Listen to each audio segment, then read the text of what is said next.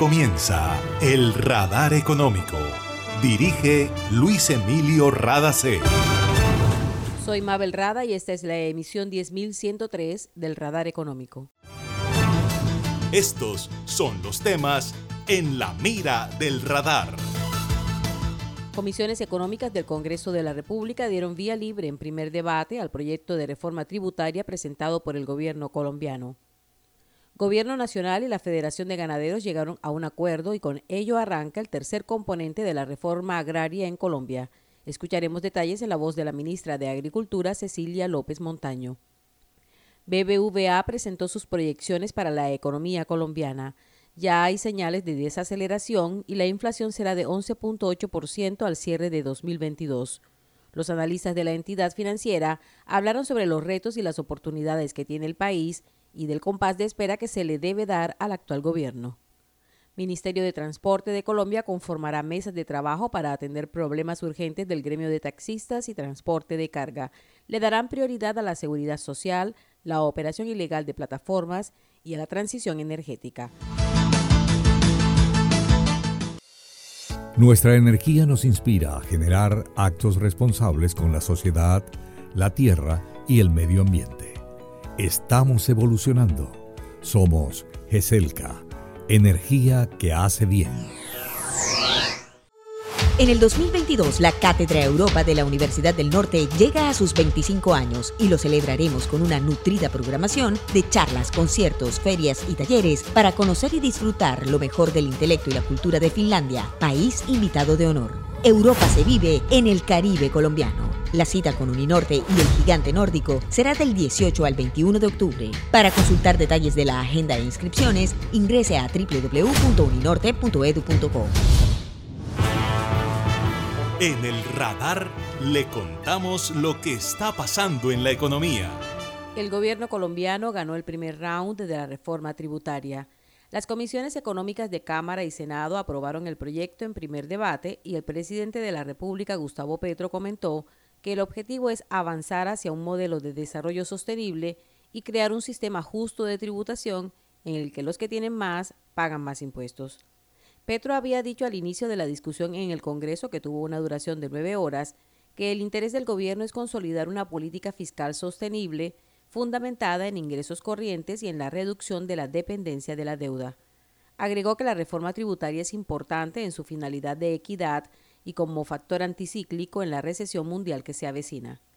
Pero el texto del proyecto tuvo un cambio sustancial en la sesión de hoy ante las comisiones económicas del Congreso. Tiene que ver con cómo se valoran los patrimonios de las empresas que no cotizan en bolsa. El ministro de Hacienda, José Antonio Ocampo, explica detalles. En vez de utilizar el llamado valor intrínseco, se aprobó que es el, el valor histórico, o sea, la inversión que se hizo históricamente en una empresa, nuevamente que no, hace, no está en la bolsa de valores, eh, pero que se actualiza con la inflación en este precio al consumidor desde el momento que se hizo la inversión hasta eh, el diciembre 31 del año anterior a la declaración de renta. En otras palabras, para la declaración de renta del 2023 será el valor de 31 de diciembre del 2022. Es un tema que era ampliamente esperado por el sector privado y espero que esto eh, eh, realmente contribuya precisamente a la aceptación de este proyecto de ley porque es un, ley, es un proyecto de ley que no está en contra de la inversión, que quiere favorecer la inversión, pero al mismo tiempo favorecer que los programas sociales del gobierno estén bien financiados. Ocampo aprovechó para hacer una aclaración que da tranquilidad a los inversionistas. En nombre del presidente de la República, el gobierno no va a proponer control de cambios, ni va a poner impuestos a los egresos de capital. O sea, en otras palabras, no hay eh, ningún temor para esos inversionistas y más aún celebramos muy enfáticamente que los, eh, los capitales extranjeros estén entrando al país a través de inversiones de portafolio para invertir en TES. O sea, ellos son, de hecho, hoy en día los primeros inversionistas y les seguimos dando la bienvenida. Más aún, que tenemos que celebrar, en primer lugar, que eso ocurre en los dos primeros meses de este gobierno y en segundo lugar, se va en contra de la tendencia internacional que es la salida de capitales de economías como la nuestra, las economías emergentes. Entonces celebramos que realmente los inversionistas eh, están mostrando confianza en Colombia. Escucharon al ministro de Hacienda, José Antonio Ocampo. En Gases del Caribe tenemos una nueva línea de WhatsApp para atender tus solicitudes relacionadas con nuestro servicio. Escríbenos al 605-322-7000 y obtén respuesta inmediata. Recuerda 605-322-7000. En Gases del Caribe, tus trámites a la mano. Estamos contigo. Vigilado Superservicios. Evolucionar es adaptarse a nuevos comienzos. Estamos listos para innovar, crear y construir futuro juntos. GESELCA es energía que une, transforma y hace bien. Los analistas del equipo de investigaciones de BBVA presentaron hoy sus proyecciones sobre la economía colombiana. Se espera que la economía cierre 2022 con un crecimiento del 7.6%, gracias al buen comportamiento del consumo privado, a las mejoras en el mercado laboral formal y a la buena dinámica de las remesas externas. Sin embargo, ya hay señales de que se presentará una desaceleración que los economistas de BBVA catalogan como saludable y sostenible, que llevará al Producto Interno Bruto de 2023 a un crecimiento de 0.7%. Juana Telles, economista jefe de BBVA, habla sobre las proyecciones en materia de inflación. Este año la inflación va a terminar muy cerca al 12%, con una inflación promedio cercana al 10%. Luego nos vamos el año entrante a una inflación de cierre de año muy cercana al 7% para en el 24 llegar a una inflación del 4.5%. Todo esto, si ustedes recuerdan, la meta del Banco Central es 3%, o sea, vamos a estar por encima de la meta y eso es un fenómeno que el Banco Central está teniendo en consideración en este proceso de subidas de tasas que tuvimos la subida más reciente en septiembre. ¿Qué tenemos en esta proyección de inflación importante? Incremento de precio de los combustibles, pero sobre todo el de la gasolina, es el que incluimos en línea con las declaraciones del ministro Campo. Esto está incluido en la proyección que tenemos un incremento del salario mínimo está incluido ya en la proyección de inflación. Tenemos el fenómeno de la niña que estamos viviendo y que según las estimaciones de clima debería estar con nosotros hasta por lo menos marzo y eso tiene un efecto también importante sobre inflación. Tenemos que ya se ve algo de reducción en los cuellos de botella, creemos que eso será gradual, esa reducción se irá manteniendo hasta el 23 y también la estamos incluyendo en la proyección. Está una devaluación del peso y está en general el tema global de inflación, esta inflación más persistente de la que hablaba Alejandro. La economista Telles se refirió al ambiente de incertidumbre que se está viviendo no solo a nivel nacional, y lo que podría generar un poco de tranquilidad. Tenemos que hacer algo para enfrentar bien la desaceleración del mundo y prepararnos a responder a, ese nuevo, yo diría como no, no, tener viento de cola, sino casi que un viento en contra que nos está trayendo Estados Unidos, Europa, la inflación, los, las altas tasas de interés. Entonces sí hay un momento interesante de incertidumbre, pero hay que responder bien. ¿Qué hay que hacer cosas bien? Yo creo que lo primero es sacar esta reforma tributaria muy rápido. Esto lo que tenemos que hacer es cerrar este episodio de incertidumbre por la reforma tributaria. Nosotros, esto no es nuevo, cada dos años hacemos una reforma tributaria, siempre tenemos estos miedos, incertidumbre de inversión, entonces tenemos que cerrarla y que todas las personas empresas y familias tengan la certidumbre de qué va a pasar en los próximos años y qué tienen que pagar de impuestos. Segundo, sabemos que vienen reformas, los gobiernos cuando empiezan tienen que hacer otras reformas. Entonces, ¿cómo va a ser la reforma laboral? Es otra discusión importante y el gobierno ya va a poner sus mesas de trabajo y tiene que hacerlo rápido. Lo que pediría yo creo en términos de la macro colombiana es que se haga, tomen las decisiones rápido. Eso sería importantísimo para, para que estemos, eh, saber sobre qué terreno o qué cancha estamos jugando. Por su parte, el economista Alejandro Reyes dijo que en este momento estamos en la espuma de los efectos globales más que de los locales y se nota por el fortalecimiento del dólar y por el debilitamiento de todas las monedas en el mundo. Colombia particularmente, y no es por esta coyuntura, sino históricamente, por lo menos en los últimos ocho años, es una economía que tiene, es más sensible a los movimientos globales en su tasa de cambio. Y eso se desprende del alto déficit en cuenta corriente, de esas necesidades de recursos que tenemos, entonces nos implica un poco más en esa coyuntura global por esa razón. Lo que está pasando hoy es producto de eso. La espuma va a decantar un poco.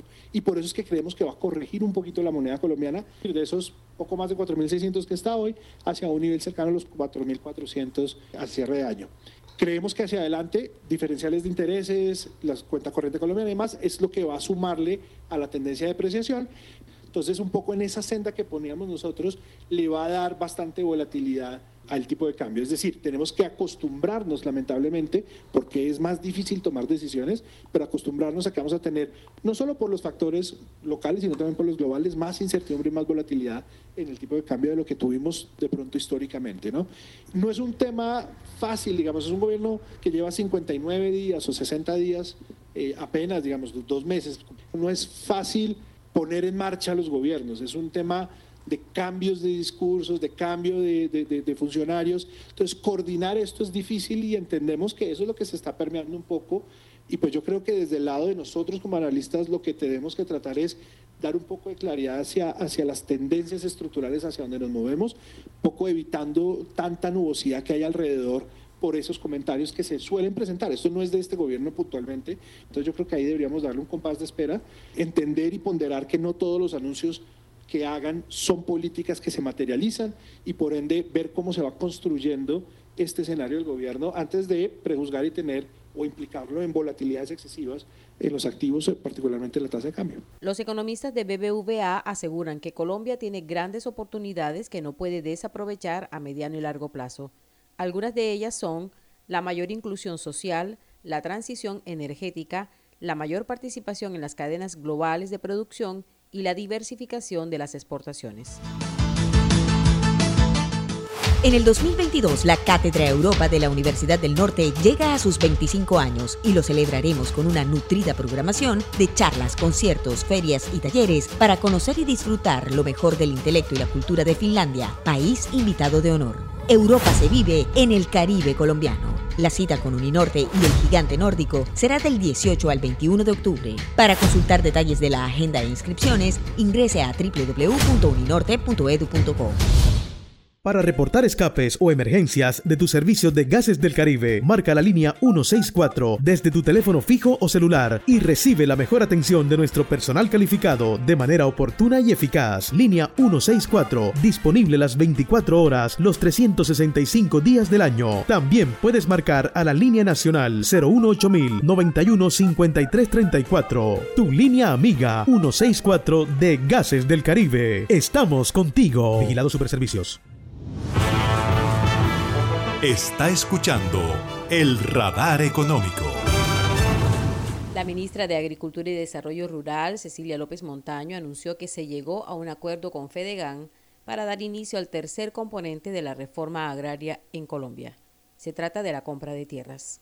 Ya teníamos el primero, que es la titulación. Ya ustedes saben que estamos titulando un número bastante importante de, de hectáreas más de 600 mil. Segundo, sabemos que lo de la SAE está en proceso, donde se arrendarán 125 mil hectáreas para eh, organizaciones campesinas y hoy arranca la compra de tierras con el ofrecimiento de Fedegan. Y queremos eh, reconocer que es una señal para ese sector que debe apoyar al gobierno y ese sector, ese sector privado que sí cree en que la reforma agraria es una realidad. Esto va acompañado del paquete de la Agencia de Desarrollo Rural para que se creen proyectos productivos. El acuerdo se firmará este viernes 7 de octubre.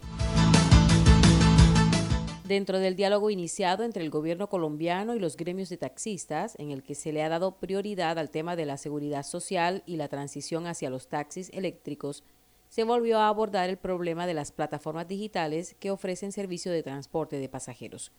El gobierno reconoce que es una operación ilegal, pero las decisiones que se tomen no pueden ser a la ligera. Escuchemos lo que dijo el ministro de Transporte, Guillermo Reyes, sobre este tema. Es que este es un tema que tiene años y sobre este tema en un día no se pueden tomar decisiones. El presidente dispuso crear tres grandes comisiones de trabajo con los taxistas como parte de ella y hablamos de conductores, empresarios y propietarios y ellos van a ser parte de las tres. Una de ellas, el tema de las plataformas. Y es el tema de los recursos que esas plataformas se llevan o se van al exterior. Plataformas que operan desde el exterior, utilizan a unos colombianos como fuente de trabajo y los recursos se los llevan. El problema consiste en que usando esas nuevas tecnologías, explotando al trabajador, no pagan impuestos. Sin embargo, hay muchísimos colombianos que viven de este servicio que no está dentro del marco del servicio público como tal. Se determinó entonces conformar un grupo de trabajo que analizará el tema en el que participe el Ministerio de las TIC y en el que los transportadores, los taxistas, podamos establecer cuál debe ser la medida y la acción que este gobierno va a tomar, pero que quede claro, aquí hay que resolver el problema porque se están afectando recursos nuestros que se van al exterior ilegalmente. Durante el encuentro con los taxistas se aclaró que la problemática de este gremio no se puede analizar desde lo que sucede solo en la capital de la República, y será necesario adelantar evaluaciones desde cada región del país. Y esto ha sido todo por hoy en el Radar Económico. Gracias por su sintonía.